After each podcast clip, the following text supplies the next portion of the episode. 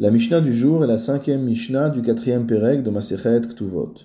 La Mishnah nous dit Leolam hi birshut ha'av que la jeune fille reste sous l'autorité de son père Achetikanes l'irshut baal la nisuin jusqu'à ce qu'elle rentre sous l'autorité de son mari au moment des nisuin, c'est-à-dire au moment de la deuxième partie du mariage.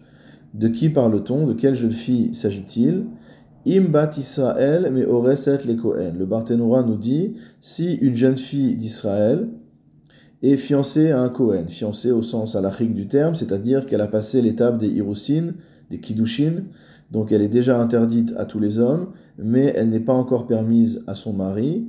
Et comme on le sait, à l'époque de la Gemara, il pouvait se passer un certain temps entre les Kiddushin et les Nisuin. Donc pendant ce temps-là, la jeune fille qui est déjà au recette, qui a déjà reçu les kiddushin de son mari, reste dans la maison de son père et sous l'autorité de son père. Donc encore une fois, le Barthénoura nous dit Imbat Israël meoreset les Kohen, hi.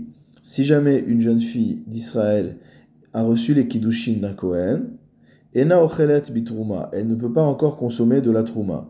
Seul le Kohen et sa famille peuvent consommer de la trouma. Donc la femme d'un Kohen peut consommer de la trouma. Ici, le statut de cette jeune fille est qu'elle a reçu les kiddushin d'un Kohen, mais elle n'a pas encore euh, passé l'étape des Nisuin, c'est-à-dire qu'elle n'habite pas encore avec lui.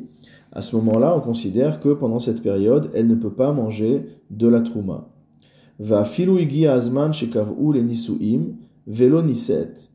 Et même si on arrive à la date qui était prévue pour les Nisuin, pour le mariage, velo niset, et il s'est passé quelque chose qui fait que le mariage n'a pas eu lieu.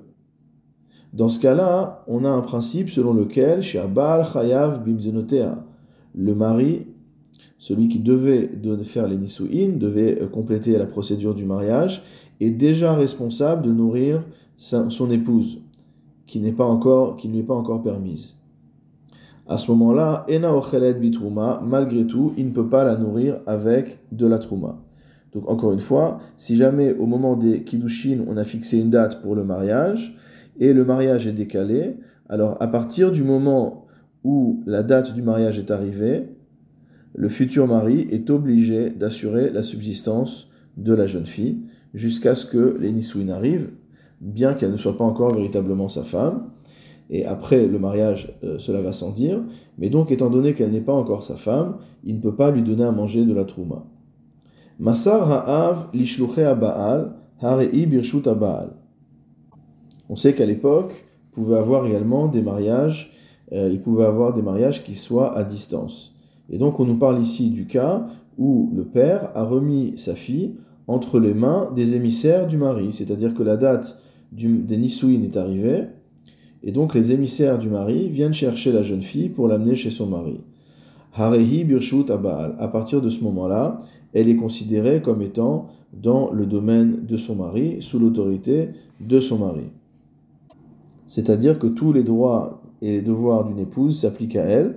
En revanche, tant qu'elle n'est pas euh, mariée au sens des Nisuin, si le mari est Cohen, elle ne pourra toujours pas manger de la Trouma.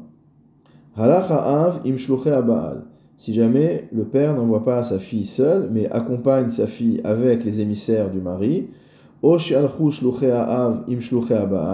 ou que le père envoie ses propres émissaires avec ceux du mari pour accompagner la jeune fille, Av, elle reste sous l'autorité de son père.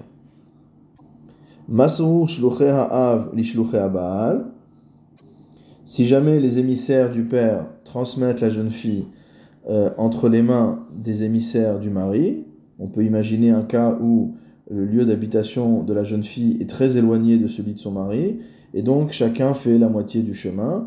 Alors il y a un moment où les émissaires du père vont rencontrer les émissaires du mari et donc vont entre guillemets euh, prendre en charge la jeune fille pour l'amener chez son mari. Harei Birshuta Baal, à partir de ce moment-là, elle est considérée comme étant sous l'autorité de son mari.